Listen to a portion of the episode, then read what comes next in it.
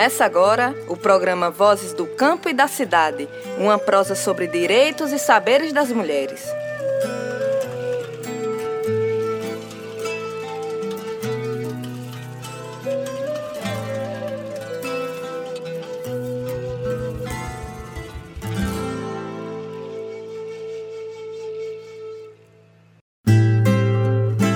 Programa Vozes do Campo e da Cidade é uma produção da Articulação Semiárido Brasileiro, ASA, para a Rádio Frei Caneca FM, a rádio pública do Recife.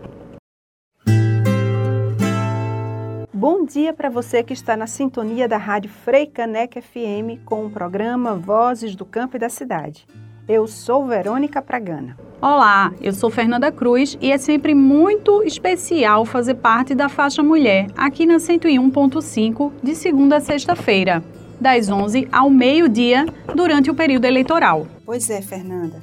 Estamos aqui para falar das relações no ambiente do trabalho doméstico. Esse assunto é sério, pois quase sempre essas relações envolvem abusos, e condições precárias e atingem diretamente as mulheres negras e de baixa escolaridade. Isso mesmo, Verônica. Mulheres negras e de baixa escolaridade. Esse é o perfil das quase 7 milhões de empregadas domésticas brasileiras. Esse perfil, somado às situações que vamos relatar aqui, mostra o quanto o ambiente do trabalho doméstico, que tem inspiração na escravidão, ainda é um celeiro de reprodução de desigualdades e de toda sorte de injustiças. Fernanda, além de trazer para o debate as injustiças do ambiente do trabalho doméstico, nós vamos apresentar no programa de hoje caminhos para superar a garantia dos direitos dessas trabalhadoras. Você que é trabalhadora doméstica ou conhece alguma dessas profissionais, cola o ouvido no rádio. Aproveita cada segundo do programa de hoje. O Vozes do Campo e da Cidade está no ar, na Freicanec FM 101.5, a sua rádio pública.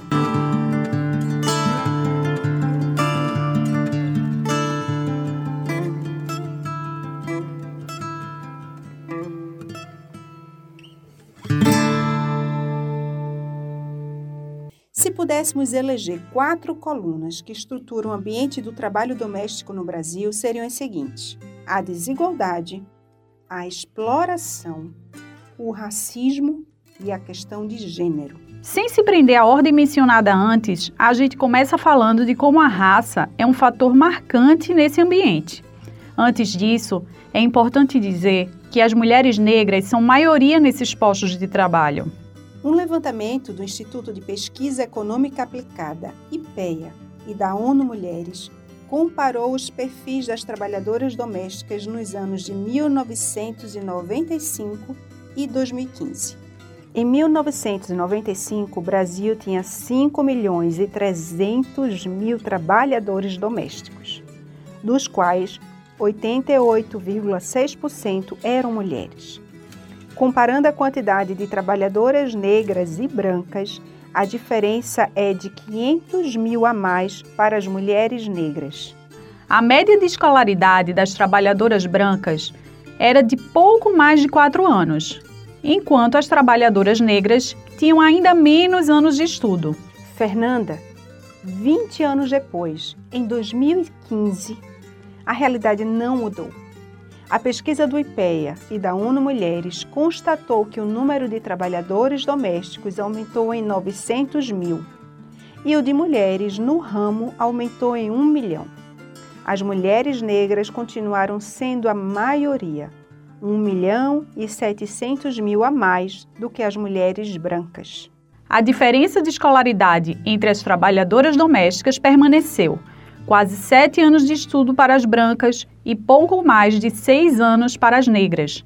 Verônica, acho que nesses dados, além da questão da raça, a coluna da desigualdade já está bem representada. Verdade, Fernanda. Agora vamos tirar essa realidade dos números e ilustrá-la com uma história que chocou o mundo. O Vozes do Campo e da Cidade conversou com a trabalhadora doméstica Mirte Souza, mãe do garoto Miguel, que caiu do nono andar do edifício Pier Duarte Coelho, no centro do Recife, no último dia 1 de junho. No momento da morte, Mirtes passeava com os cachorros da patroa Sari Corte Real, primeira dama de Tamandaré, que se comprometeu em cuidar do garoto. Verônica, com uma história marcada pela dor irreparável da perda de um filho, Mirtes nos conta como a sua cor de pele, a sua escolaridade influenciaram nas relações estabelecidas no seu ambiente de trabalho e na morte de seu filho. Meu nome é Mirtes Souza, tenho 33 anos, Estou é, mãe do menino Miguel, a criança que caiu do nono andar de uma das torres gêmeas aqui no Recife. Depois que veio essa questão da pandemia, que tive que trabalhar, no período da pandemia houve sim a questão do racismo por assim, não, não abrir é, mão do, do, do, trabalho da empregada doméstica, não pode ser um preconceito, né? E como o TRT, né, o juiz colocou na sua pauta com relação à multa que eles colocaram para Sarica SES, né, a questão do racismo estrutural, pelo fato da eu, eu minha mãe e Luciene estar tá trabalhando no período da pandemia. Passei quase três meses em Tamandaré, trabalhando, dormindo lá no emprego, e Miguel estava junto comigo. Então, eu tinha que me dividir no serviço da, nas tarefas da casa, cuidar de Miguel, e não só de Miguel, dos filhos dela também. Então, era bem complicado para mim, bem trabalhoso, estar dentro da casa de outras pessoas e tomar conta do meu filho ao mesmo tempo. Já foi filhos e amigas dela e o tratamento foi totalmente diferente. E com certeza, se fosse filho de amiga dela, não teria, não teria nem deixado de sair do apartamento totalmente diferente. Apesar de que ela mal olhava os filhos da amiga, quem é, sobrava mais para mim que a minha mãe para olhar. Mas nem da parte dela, em algumas coisas assim, que ela dava um pouco de atenção, era bem diferente. O que houve mais ali foi uma questão de falta de paciência, falta de amor ao próximo, é, vaidade demais, que infelizmente tivemos que deu. É, queria tratar uma criança como se fosse um adulto minha, ela queria tratar meu, meu filho como se fosse filho dela, que ela trata os filhos dela como adulto. Criança e criança. Criança tem seu tempo de viver como criança, não como adulto. E naquele momento ela não teve nenhuma paciência para uma criança.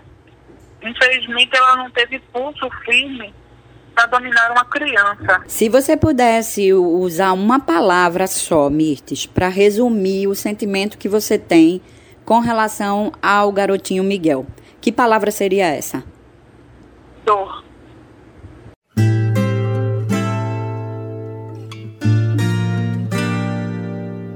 Voltando um pouco no tempo, Mirtes nos conta como foi que o trabalho doméstico cruzou a sua vida. Em sua fala, ela traduz a realidade em que vivem muitas mulheres negras, que por falta de acesso à educação, à moradia de qualidade, são levadas ao trabalho doméstico, quase sempre em condições precárias.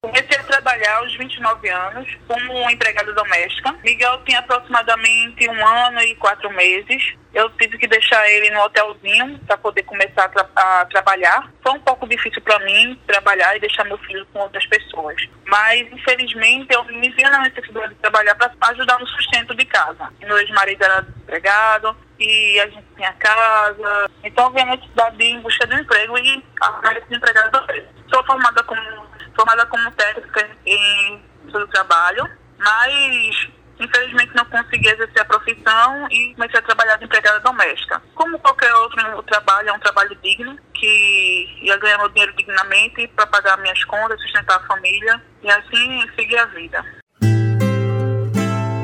No começo do programa, falamos das raízes escravocratas do trabalho doméstico, as relações estabelecidas no ambiente de trabalho de Mirte Souza no momento em que Miguel morreu refletem muito bem essa relação. Pois é, Fernanda.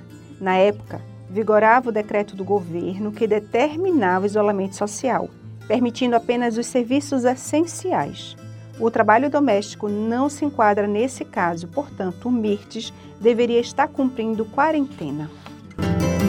Enquanto Mirtes não cumpriu o isolamento social, Miguel teve as aulas suspensas e passou a acompanhar a mãe no trabalho, o que acabou sobrecarregando-a, como ela mesma nos conta. Ela chamou a gente para ir para trabalhar lá em Tamandaré. Infelizmente, a gente não teve outra opção.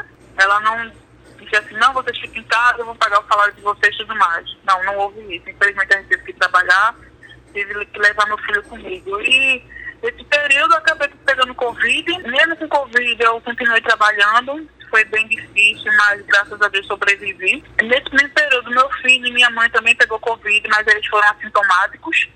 A minha maior preocupação era com minha mãe, pelo fato dela ser idosa, ter, ter hipertensão, ela é ex-fumante também. Eu tinha, eu estava muito preocupada com isso. Infelizmente ela pegou Covid, graças a Deus foi sintomático. E mais graças a Deus ainda, porque ela está bem. Para mim era bem difícil ter hora primeiro, ter hora para pegar, mas não ter hora para largar. É, cuidar de casa, é, cuidar de crianças, às vezes cuidar de cachorro.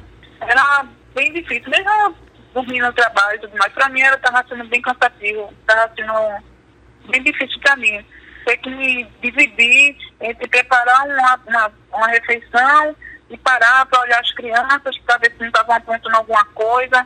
Para mim era estressante. Para mim, é, esse período da pandemia foi bem estressante, foi bem difícil, foi, foi horrível, mas sobrevivi, né?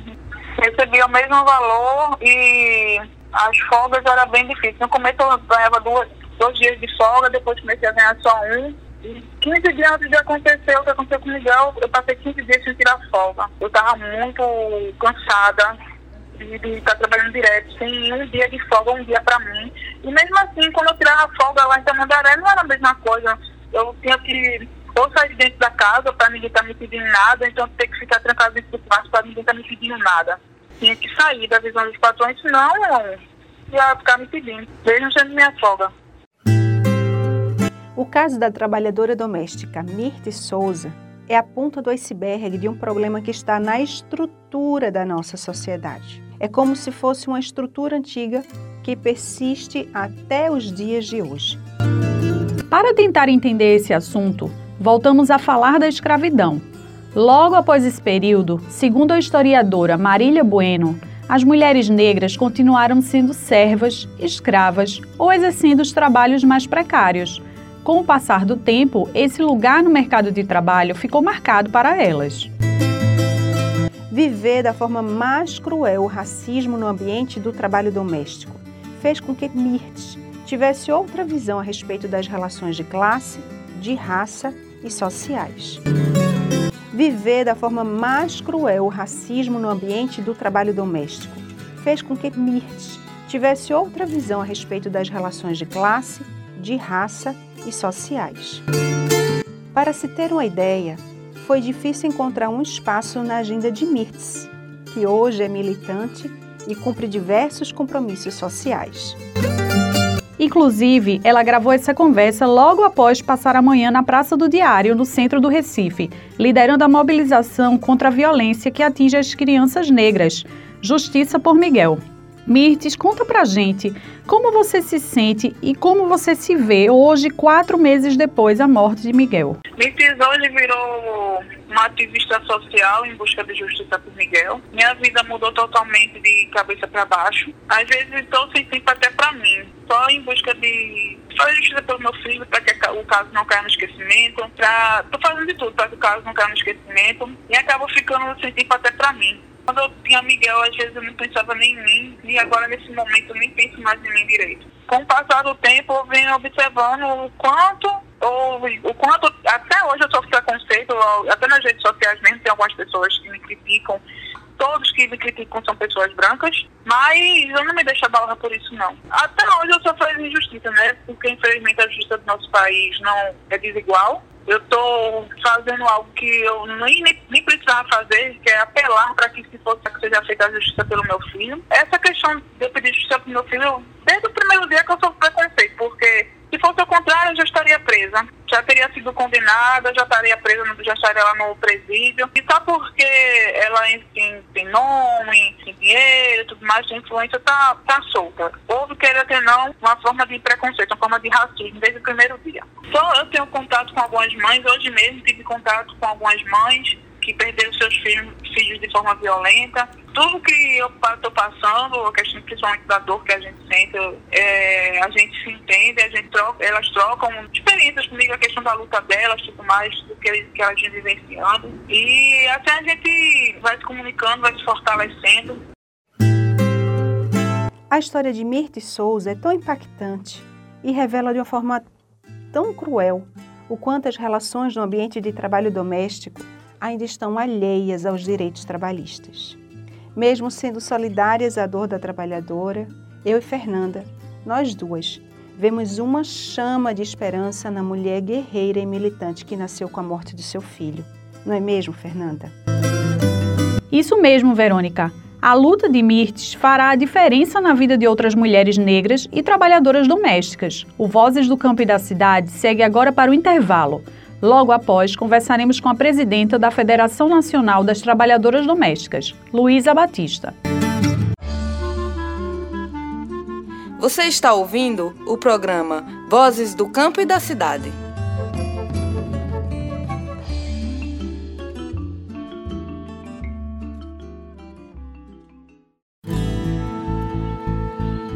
Voltamos a apresentar o programa Vozes do Campo e da Cidade.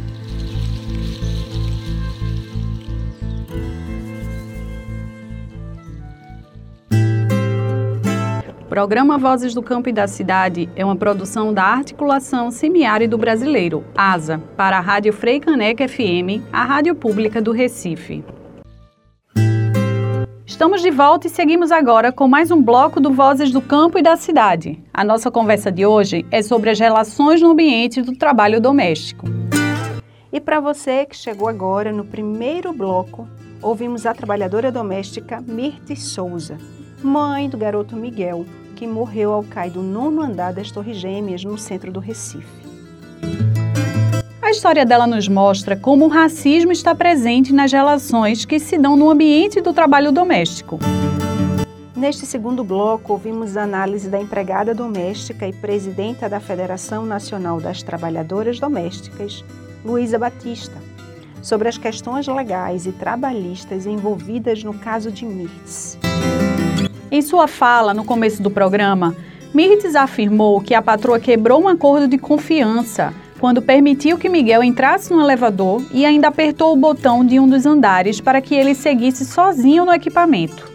Luísa Batista, o que essa atitude representa do ponto de vista do direito da trabalhadora doméstica? Não está explícito na Lei Complementar 150 que a trabalhadora cuidar dos animais, da família, seja tarefas domésticas. Quando não é tarefa doméstica, a MIRS já nem seria obrigada a ir levar esses animais para passear. E realmente houve uma quebra de acordo. O acordo é a Mirtes descer com os animais e a Sari olhar o filho da Mirtes. Houve sim uma quebra de acordo, e aí nessa quebra de acordo vem outros agravantes. Miguel tem apenas, tinha apenas cinco anos, então é abandono de incapaz. Abandono de incapaz é crime. E aí também tem a questão que se ela estava com a responsabilidade de cuidar do menino Miguel enquanto a Mirtes descia com os cachorros, a gente vê aí também outras questões. A questão do racismo, por exemplo. Sempre me fiz essa pergunta e sempre faço essa pergunta para as pessoas. Se fosse o filho de uma amiga da Sari, uma criança branca, filha de uma amiga dela, ela deixaria ele sozinho no elevador, sabendo que ele ia correr riscos, porque uma criança de 5 anos, qual é a responsabilidade que uma criança de 5 anos tem? Nenhuma. Então, se fosse o contrário, com certeza a Mirtes estaria presa sofrendo todo tipo de violência. Mas foi uma mulher branca quem deixou uma criança negra entregue à própria sorte dentro de um elevador. E ontem eu estava conversando sobre isso com a, a nossa advogada e ela disse, Luísa, a gente vai ter que fazer alguns acordos, porque se a Mirtes tivesse deixado os cachorros né, a, os animais soltos e tivesse acontecido algum acidente com esses animais. A Mirtes também responderia pelo crime de maltrato aos animais. E nas imagens mostra claramente a Mirtes desesperada, mas em nenhum momento a Mirtes soltou a coleira do, do animal que estava sob sua responsabilidade. Então, houve sim a quebra de um, um acordo, um, um, acordo que foi um, um acordo verbal, mas houve sim a quebra do acordo, a FENATRAD espera que esse crime de abandono de incapaz seja punido. Mirtz também falou das condições de desigualdade, como a baixa escolaridade, a necessidade da sobrevivência e a falta de oportunidades para exercer outras atividades no mercado de trabalho, que levam as domésticas a se submeterem a diversos abusos praticados pelos patrões. Nestes casos, Luiz analisa o valor e a importância do trabalho doméstico que é exercido por essas mulheres em condições tão vulneráveis. O que aconteceu na vida da Mirtes é o que acontece na maioria, na vida da maioria das mulheres, principalmente nas mulheres negras, periféricas e com um, baixa escolaridade.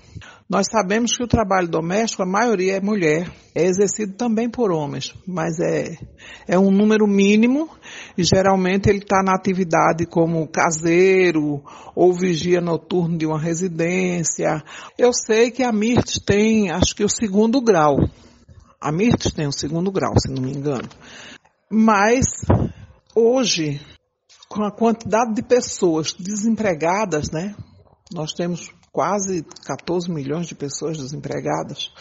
Quando você vê a situação, você tem um filho, você vê o marido desempregado e a única oportunidade que você encontra é o trabalho doméstico, você não vai pensar duas vezes, você vai aceitar sim. E o trabalho doméstico, ele não é visto como um trabalho valorizado. Infelizmente é uma coisa cultural. A sociedade é, entende o trabalho doméstico como um trabalho de menor valor. Por quê? Porque ele é realizado exatamente por mulheres nessas condições e porque ele é realizado dentro de uma residência. É uma coisa cultural, a sociedade não vê o trabalho doméstico como um trabalho com, com real valor. E é essa a luta que já existe há mais de 80 anos na década de 30, 1936, foi fundada a primeira associação de trabalhadoras domésticas. E a nossa, a nossa luta sempre foi para dar visibilidade e mostrar para a sociedade a importância que o trabalho doméstico tem na vida das pessoas. Mas nós que somos trabalhadoras e trabalhadores domésticos, a gente sabe que o trabalho doméstico tem o seu valor dentro da organização da sociedade. Porque as mulheres que abrem mão para que os maridos e os filhos possam se realizar. E aquelas mulheres que o faz o trabalho doméstico na casa de outras mulheres como uma profissão, que é o caso da Mirtes, está propiciando aquela família, aquela mulher, aquele empregador, está propiciando bem-estar, porque casa limpa, comida feita, casa organizada. Outro ponto forte trazido por Mirtz foi a negação do direito à quarentena, medida de prevenção à Covid-19, estabelecida por decreto estadual, considerando que o trabalho doméstico não se enquadra como serviço essencial. Luísa também comenta este fato com base nos direitos das trabalhadoras domésticas. Nós sabemos da importância, nós, trabalhadoras domésticas, nós, enquanto sindicato, nós, enquanto Federação Nacional das Trabalhadoras Domésticas, sabemos da importância do trabalho doméstico para a organização da sociedade. Mas não é um trabalho essencial. Trabalho essencial, saúde, segurança, distribuição de combustíveis, postos de gasolina, farmácias, padarias, supermercados, água e luz. Se essas atividades parar, realmente o país entra em colapso. Mas o trabalho doméstico não. Apesar de que em muitos estados, né, houve vários estados que decretou o trabalho doméstico como essencial o Pará, o Maranhão, Rio Grande do Sul, o Ceará. Nós temos a nossa importância, o trabalho doméstico é importante, mas não é uma atividade essencial. Qualquer pessoa, a não ser que tenha uma grande dificuldade, é, uma deficiência física ou que esteja acamado, afora isso, qualquer pessoa tem capacidade de varrer uma casa, de lavar louça, de limpar um banheiro, não fere a dignidade de ninguém.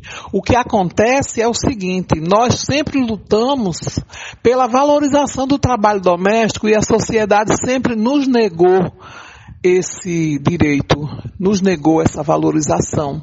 Sempre viu o trabalho doméstico como um trabalho de menor valor. Mas quando chega uma pandemia, e aí as pessoas estão trabalhando em home office, não querem é, parar para fazer o trabalho doméstico. Nós temos a nossa importância dentro do, do, da sociedade, da organização da sociedade, mas não é trabalho essencial. Mirtz tinha que estar com a carteira assinada, FGTS sendo recolhido, Previdência Social sendo paga, mas nem ela nem a mãe dela estavam registradas. Então aí já foi uma outro, um outro tipo de violência, que foi a violação dos direitos trabalhistas da Mirtes. Ela estava como um cargo comissionado, os cidadãos de Tamandaré pagando impostos para que o prefeito e a sua esposa tivessem é, duas trabalhadoras domésticas de forma irregular sendo pagas pelos cidadãos de Tamandaré. E hoje ainda temos o absurdo de saber que ele está candidato à reeleição. Então, é, isso aí também foi uma violação. Violação aos direitos da, da companheira Mirtes, né? Ela tinha que estar com a carteira assinada, com um salário acima do salário mínimo, claro, já que ela fazia tudo na casa, e por, pelas condições econômicas né, do, do, do empregador, do, do, do Sérgio Hacker, teve também essa violência contra a Mirtes, que foi a violação dos direitos trabalhistas dela. Como bem analisou Luísa Batista, são incontáveis as violações de direitos que se dão no ambiente do trabalho doméstico. Ao mesmo tempo que vemos injustiça e desafios, podemos enxergar conquistas e perspectivas de esperança. Esta esperança está nas leis conquistadas pela categoria, a exemplo do grande marco, a PEC 66 de 2012, conhecida como a PEC das Trabalhadoras Domésticas, que a reboque levou à implementação da Lei Complementar 150 de 2015, que concedeu à categoria o direito ao fundo de garantia por tempo de serviço. Mesmo enfrentando desafios para a efetivação dessas leis, o fato é que elas representam uma mudança no status do trabalho doméstico no Brasil. Apoiadas nesta conquista, ouvimos novamente Luísa, que incentiva as trabalhadoras domésticas a se organizarem politicamente. Nós temos uma grande conquista. Os nossos passos vêm de longe. Na realidade, carteira assinada já tem 47 anos que é direito.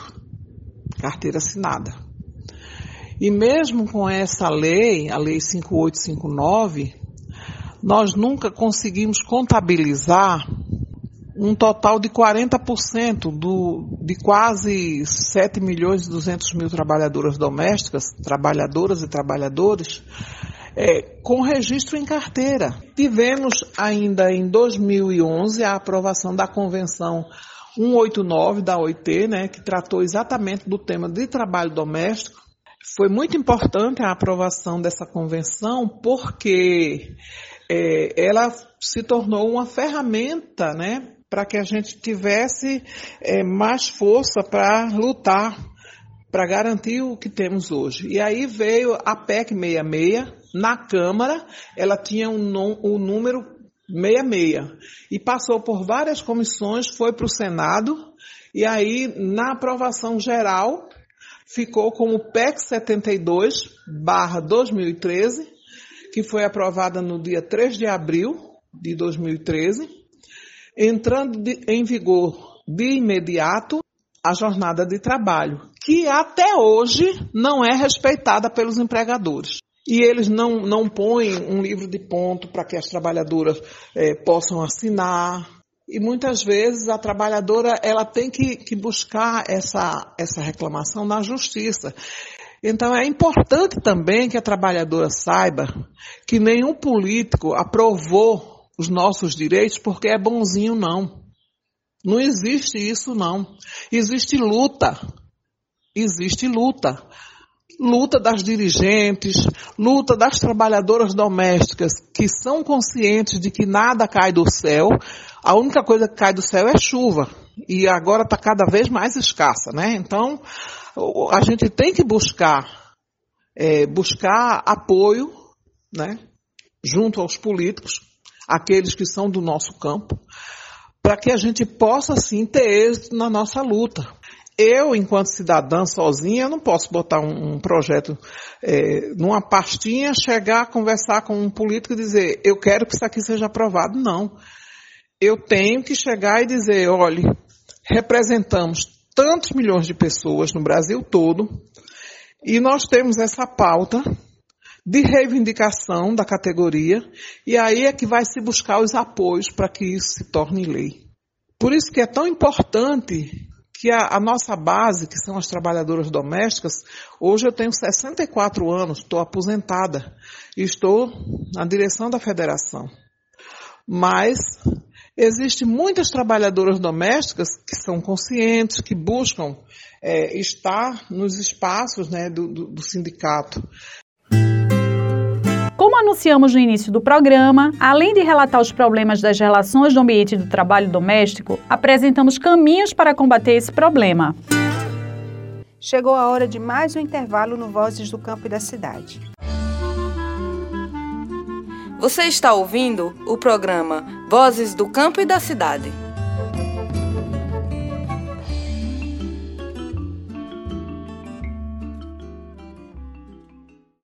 O que a gente tem é que as funções de uma trabalhadora doméstica é as tarefas inerentes à residência onde ela trabalha. Então isso ficou muito muito vago. Podemos ser, é, isso pode ser decidido, aliás, e conquistado através de convenção coletiva. O que é a convenção coletiva? É quando o sindicato da, do trabalhador, da trabalhadora, reúne uma boa base da categoria, ouve essa categoria, prepara uma pauta e leva para discutir com o sindicato patronal. Aqui em Pernambuco nós temos sindicato patronal. E por sinal, é, doutora Andréa Macedo, ela sempre diz que quer um dia sentar para a gente discutir essa questão é, de fazer uma convenção coletiva ou um acordo coletivo. A diferença é que a convenção coletiva tem que ser respeitada tanto pelo sindicato do trabalhador como pelo sindicato patronal, sejam filiados ao sindicato ou não. E um acordo coletivo é só aquelas pessoas que assinaram, né? A gente recebe, sim, muitas ligações das meninas denunciando esse tipo de, de procedimento é, abominável né, dos, dos empregadores, inclusive também de filhos de empregadores. Como a gente recebe denúncia e a gente não pode a, a, residência, né, é diferente de uma empresa. Numa empresa, se o empregado ele liga para o sindicato faz uma denúncia, a lei garante que o sindicato vá até a empresa para verificar o, o teor dessas denúncias. Infelizmente, conosco isso não é possível, mas uma das orientações que a gente sempre faz para as trabalhadoras é o seguinte: Tenta gravar, né, alguma, alguma frase de duplo sentido, porque quando o, o empregador, né, o patrão, faz isso a primeira vez, primeiro que a trabalhadora doméstica tem que chegar e dizer para ele, olha, eu estou aqui na sua residência para prestar serviço como trabalhadora doméstica, o senhor me respeita. E ela fala isso num tom alto, porque geralmente eles fazem isso, quando eles fazem isso, ou eles estão sozinhos em casa com a trabalhadora, ou a esposa está num outro local, em outro cômodo da residência. Se isso acontecer, porque se a mulher ouvir, vai vir e perguntar o que aconteceu. Não, porque o seu marido falou isso e isso e eu não gostei. Ela corre o risco de ser demitida? Corre. Mas o melhor é ser demitida com dignidade do que ficar se submetendo a esse tipo de assédio. Por mais difícil que possam parecer os problemas enfrentados no ambiente do trabalho doméstico, há caminhos para a justiça. Luísa Batista fala sobre os órgãos disponíveis para ajudar as trabalhadoras domésticas a se organizarem e reivindicarem os seus direitos. Luísa, agora é contigo. Bem, primeira orientação é carteira de trabalho assina com 48 horas. assina com 48 horas e não 90 dias. Aquela data que você assina até 90 dias, aí é que conta como período de experiência. Então, é importante que a trabalhadora, ao fazer a entrevista do emprego, já deixar claro: sou trabalho de carteira assinada e a minha carteira tem que ser assinada com 48 horas. Exigir todo mês o recibo, porque desde 2015, com a Lei Complementar 150 em vigor, o INSS, assim como o FGTS, é recolhido em guia única no E-Social. E o próprio E-Social gera o recibo de pagamento dessa trabalhadora. Então, ela tem que pedir uma via para ela, é um direito dela. O empregador imprimir duas vias do recibo, ela assina um para o empregador e uma via para ela. É importante que a trabalhadora entenda que o sindicato é delas e que o sindicato realmente precisa que as trabalhadoras estejam inseridas nesse processo, nessa luta. É importante que elas conheçam o sindicato. O sindicato fica na Rua da Concórdia, 977, em frente à sede do Galo da Madrugada. Nós só estamos atendendo três dias por semana, segunda, terças e quinta, de 8 a 1 da tarde. O nosso telefone, 3224-4479. Lugares que ela tem para fazer a denúncia é o sindicato, Superintendência Regional do Trabalho, e dependendo da, da, da gravidade do assunto, como por exemplo os assédios, que eu já orientei, ela também presta queixa na Delegacia da Mulher. Agora, nosso programa dá lugar à arte da poesia. Hoje contamos com as poetisas Preta Rara recitando Eu, empregada doméstica, e Leia Rodrigues com Mulata Exportação. Nas pequenas historietas da vida, venho recitar minhas rimas. No sol nascente em Santos, me preparo para tomar um banho, sempre disposta a não se render aos encantos de quem espera sempre alcança, quem acredita sempre alcança. Nem acredito, logo perco as esperanças. Mas na labuta diária eu sei quem sofre. Lavo louça, faço comida. O meu salário acaba igual essa correria. Estuda, menina, era o que me diziam. Estudei, mas estou aqui, eu não entendo. Oportunidade de serviço teve de monte. Cozinheira, faxineira. Por que, que não me contratam no shopping? Eu não entendo. Esforcei-me tanto para pagar um curso de secretária, mas sequer entrei dentro de um escritório. Opa, desculpa, cometi um erro, entrei sim, para limpar tudo e lavar o banheiro. Os dias passam, os meses voam e os anos também se vão. E eu aqui na mesma situação. D-O-M-E-S-T-I-C-A, doméstica. Se fosse por opção, tudo bem. Eu tenho várias amigas que estão nessa situação e já se conformaram, mas eu não. Quero conquistar novos ares. Por favor, moço, me dê uma oportunidade. E o moço me disse: Você segue esse corredor, vai reto, vire à esquerda, entra naquele quartinho que a vassoura está à sua espera. Seja bem-vinda. Monto casa para você. Foi mal, troquei de campo.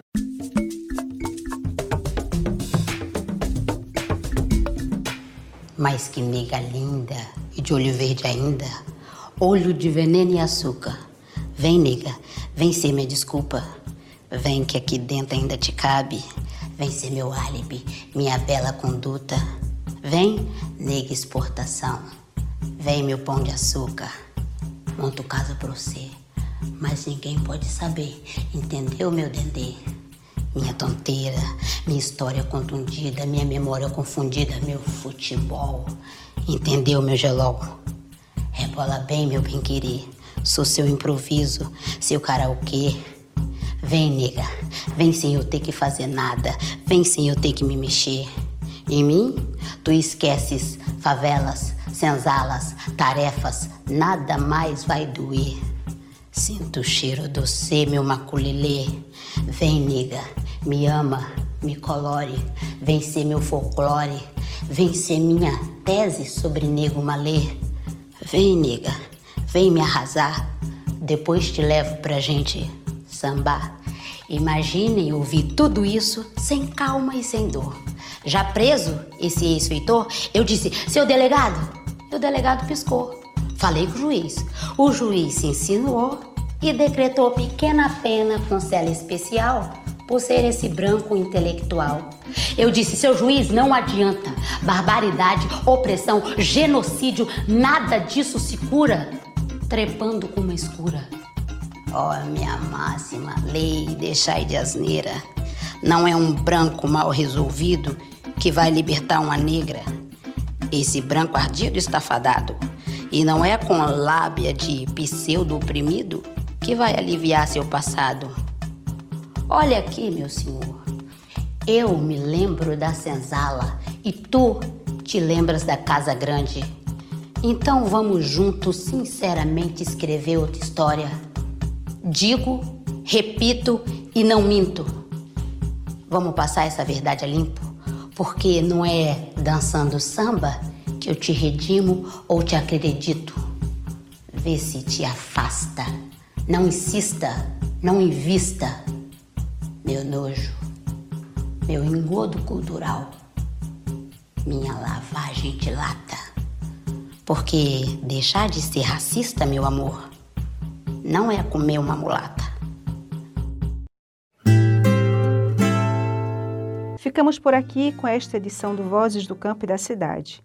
A principal mensagem do programa de hoje é: não se conforme com os abusos nas relações do ambiente do trabalho doméstico. Procure apoio, dialogue com outras empregadas domésticas. Siga as dicas que a Luísa Batista passou aqui no programa e resista. Você não está sozinha. Muitas outras trabalhadoras domésticas estão com você, vivenciando toda sorte de abusos neste ambiente de trabalho. Mas também organizadas e lutando por justiça social. Caso as informações passadas neste programa possam ter ajudado você a sair de uma situação de abuso nas relações do trabalho doméstico, conta pra gente. Escreve para o e-mail vozes do campo e da cidade gmail.com. A gente te agradece. Você também pode nos escrever avaliando o programa, fazendo críticas e sugestões. Uma ótima tarde e até a próxima quarta-feira. Lembrando que o nosso próximo encontro acontece às 11 horas da manhã aqui na Faixa Mulher, na Freicaneca FM. Até lá! O programa Vozes do Campo e da Cidade é uma produção da Articulação Semiárido Brasileiro, ASA, para a Rádio Freicaneca FM, a rádio pública do Recife. Nesta edição, o roteiro, as entrevistas e a edição ficaram por conta de Adriana Mâncio. Locução de Fernanda Cruz e Verônica Pragana.